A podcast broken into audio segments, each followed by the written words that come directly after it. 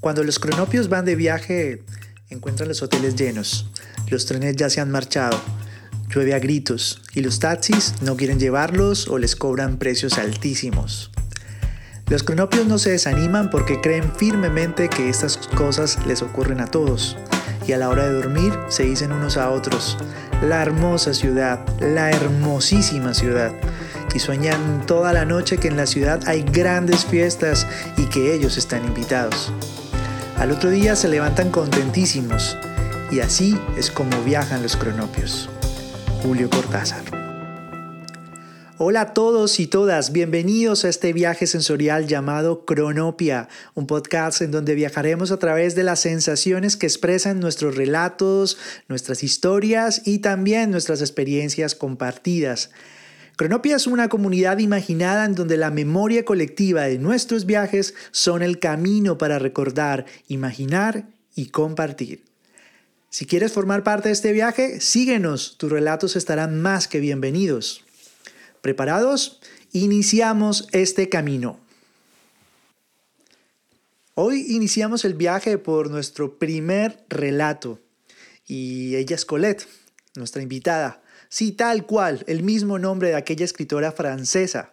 Pero nuestra Colette proviene de la fuerza que encarnan sus historias vividas, las cuales, como hemos sido testigos, tienen una narrativa propia y nos van a conducir de forma muy emotiva por aquellos procesos vitales, viajes que cambian de forma radical nuestra vida. Colette es una mujer del mundo, educadora social, todo un agente de cambio. Con ella viajaremos desde Chile hasta el país vasco, España. ¿Preparados? Hola Colette, primero que todo muchas gracias por dejarnos acompañarte en este viaje. Y vamos con la primera pregunta. Eh, cuéntanos cuál fue el motivo de este viaje, cuál fue el origen, con quién ibas acompañada, cómo comenzó todo. Bueno, mi viaje comenzó el día 22 de marzo del año 2002, día en el que yo, mi hermana y mi madre y el marido de mi madre viajamos desde, desde Santiago de Chile a Madrid y posteriormente a Bilbao. A Bilbao llegamos el día 23 de marzo del 2002. Como decía, viajé con mi hermana, con mi madre y con el marido de mi madre. Mi hermana y yo no tuvimos nada que ver en la decisión de este viaje. Fue tomada por mi madre, que, pues que decidió casarse con una persona de origen español y entre ellos dos decidieron venir a vivir a, Bilbao. En aquella época yo tenía 12 años, mi hermana tenía 9 y, bueno, pues recuerdo que toda la familia nos, nos acompañó al, al, aeropuerto. Estaban mis primas, mis primos, mis tíos, mis tías, mi abuela, también eh, mis amigos, mi madrina fue a recoger a todos mis amigos del barrio para que estuvieran allí también en la despedida.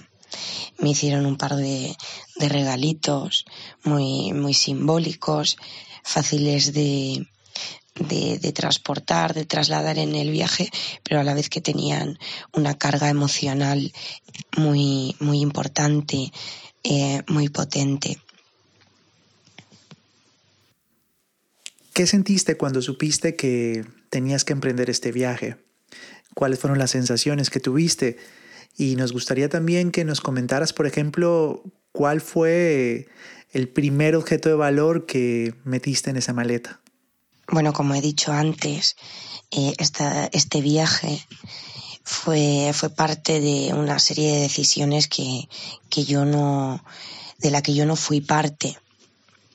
Entonces, para mí, pues emprender este viaje fue bastante violento. Yo no quería, yo quería quedarme en mi casa, con mi familia, con mis primas, con mis amigos, en mi colegio. Entonces me enfadé muchísimo. Me enfadé con mi madre, con su nueva pareja, me enfadé con los familiares que defendían este viaje también mi abuela que decía que era para mejor y tal. Pues la verdad es que al principio estaba muy enfadada, dejé de hablar incluso a mi madre, la verdad es que ese viaje fue muy, muy triste y muy doloroso. Sé que estaba llorando mucho y sé que estaba muy enfadada. En, em, en mi maleta, quizá los, los objetos de, de, mayor eh, valor emocional fueron aquellos que, que aquellas cartitas, aquellos dibujitos, aquellos, eh, aquellos pequeños eh, regalitos que me, que me hacían mis amigos para despedirse. Eso fue, diríamos, el los objetos de mayor valor emocional que llevaba en, en mi maleta, porque, porque de alguna forma me estaban recordando a mí misma mi historia, ¿no? De dónde venía y, y a mis seres queridos. Entonces para mí eso fue lo más importante a llevar en mi maleta, los regalitos y aquellos recuerdos que me habían dado mis amigos. Y por otro lado, una muñeca, una muñeca que, que era mía desde que era pequeña. Esa muñeca de alguna forma también me recordaba quién era y de dónde venía. Era mi muñeca de la infancia.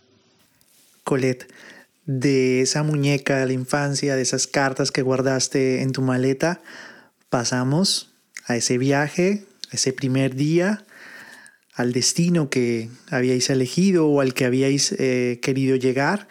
Y descríbenos cómo, cómo lo viviste, cómo viste ese primer día, eh, recuérdanos esas emociones que, que estaban en ti, eh, cómo viste ese lugar, qué fue lo que te impresionó, por ejemplo.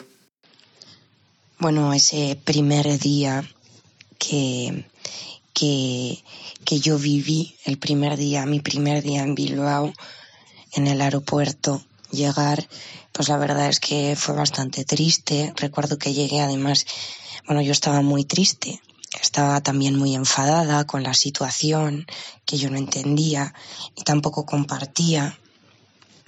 Ese día yo estaba muy enfadada y recuerdo eh, la llegada a Bilbao, al aeropuerto, estaba lloviendo, eh, casi casi que salías directo a la calle, bajo la lluvia, con las maletas, me parecía extraño todo.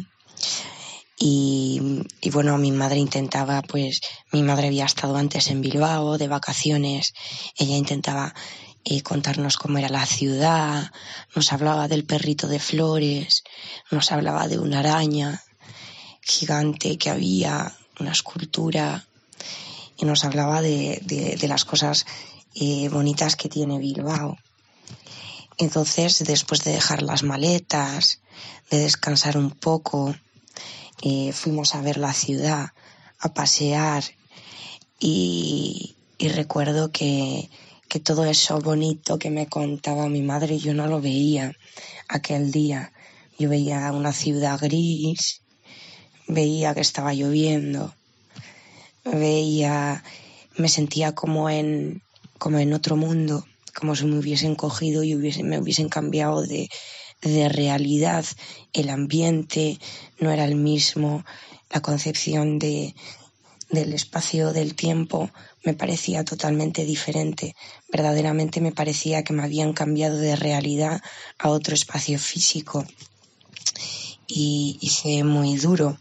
Además yo veía que mi madre intentaba entusiasmarnos y ponerle alegría a, la ciudad que nos estaba enseñando.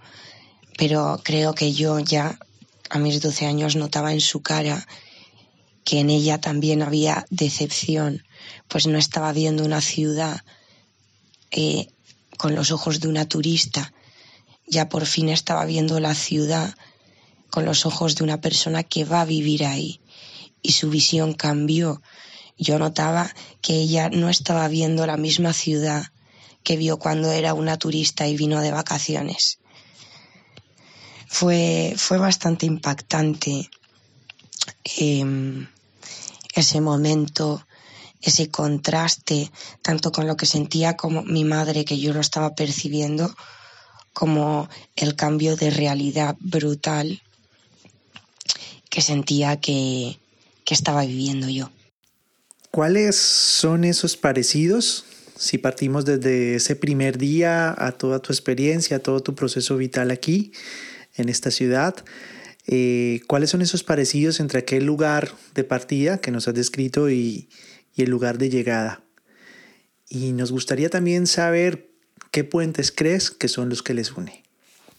Bueno, respecto a esta pregunta, ¿cuáles son los parecidos entre el lugar de partida y el lugar eh, de llegada, para mí, dentro de mi, de mi imaginario, de mi forma de entender la realidad, cuál es el mayor parecido para mí, pues sinceramente que ambos lugares son mi casa, son mi tierra. En ambos lugares tengo raíces, tengo parte de mi vida y tengo y tengo seres queridos, sea para mí Bilbao, para mí el País Vasco y para mí Santiago de Chile y Chile son, son ambos lugares parte de mi identidad, han forjado mi forma de ser, mi forma de, de entender el mundo. El parecido es que ambos lugares para mí tienen una carga emocional muy importante Ambos lugares han forjado mi, mi personalidad, mi forma de ser y de vivir y ahora mismo no, no podría entender la persona que soy sin, sin la, la, influencia que han tenido ambos territorios en mi persona. Ambos lugares me han hecho feliz, en ambos lugares he sufrido y en ambos lugares he luchado para, desde, desde mi posición, desde mi, mi punto de partida, he luchado y sigo luchando para que, poniendo mi granito de arena, para que puedan ser espacios mejores, sobre todo a nivel social. Yo me dedico a la intervención social y, y de alguna forma, pues diría que que el puente para mí que existe entre el País Vasco y Chile es el que es el que he forjado yo con mi hermana, con mis familiares, con mis amigos y amigas, que, que de alguna forma hemos construido un puente de Chile a Bilbao, que transitamos mucho, que amamos mucho, y es un lazo que, que ya nos hace territorios hermanos.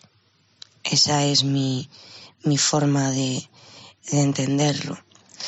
Luego a nivel más general podríamos hablar de que pienso que el, pues, el pueblo vasco tiene, un, tiene una, una conciencia política eh, muy importante. Hay eh, lazos ciudadanos tendentes a generar todos los movimientos asociativos.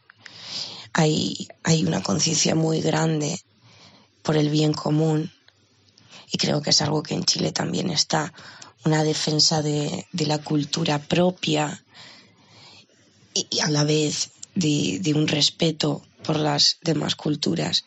Creo que en Chile también existe Creo que el movimiento social también es muy potente allá, sobre todo en estos tiempos. Y la verdad es que decir que me siento orgullosa de formar parte de estos dos territorios que son mi casa. Esos dos territorios que son tu casa, como tú muy bien lo has dicho, que es el mejor puente que podemos eh, siempre crear entre dos lugares con los que pasamos tantas circunstancias y tantas experiencias vitales. Una última pregunta, Colette. ¿A dónde te gustaría que fuese el lugar de tu próximo viaje? Bueno, teniendo en cuenta mi, mi historia, yo he sido una persona, bueno, soy una persona migrante, viajera, pero a la vez también migrante. Eh, y ha sido, he estado muchos años, mucho tiempo sin papeles, eh, en temas laborales muy precarios. Entonces siento que un deber para mí es, ahora que estoy más estable, volver a mi país, volver a visitar mi país, reencontrarme con, con esa parte de mí. Es lo que más me gustaría. De hecho, ayer, eh, sábado 18 de abril, y tenía, tenía planeado viajar a, a, Santiago de Chile, pero bueno, con todo este tema de, de la pandemia y del, corona, del coronavirus no ha podido ser, pero, pero ahora mismo ese es el viaje que me está esperando, es el reencuentro con, con esa parte de mi identidad, el que lo que más me gustaría hacer y vamos, que lo siento como un deber, lo tengo que hacer, tengo que volver. Y claro que volverás, Colette, y claro que todos volveremos a esos lugares de origen, todos siempre lo estaremos esperando como aquella esperanza que es la que surca siempre dentro de nuestros propios caminos. Este era el testimonio, esta era la narrativa valiente de esta mujer, Colette, la cual celebramos y agradecemos por toda su generosidad, por acompañarnos en este primer capítulo de Cronopia. Pero nos vamos y nos despedimos de la mejor manera, como hemos entrado en este capítulo, con poesía de la vida, en este caso del escritor y poeta portugués Fernando Pessoa. Él decía que después de todo, la mejor manera de viajar es sentir, sentirlo todo de todas las maneras, sentirlo todo excesivamente, porque todas las cosas son, en verdad, excesivas. Viajeros y viajeras, nos volveremos a ver aquí en el siguiente capítulo de Cronopia Podcast. Recuerda que tus testimonios, tus memorias, tus relatos de viaje estarán más que bienvenidos aquí en este espacio para compartir. De nuevo, muchas gracias por escucharnos. Nos seguiremos viendo en todas las plataformas de audio y en las redes sociales. Cronopia Podcast. Hasta pronto.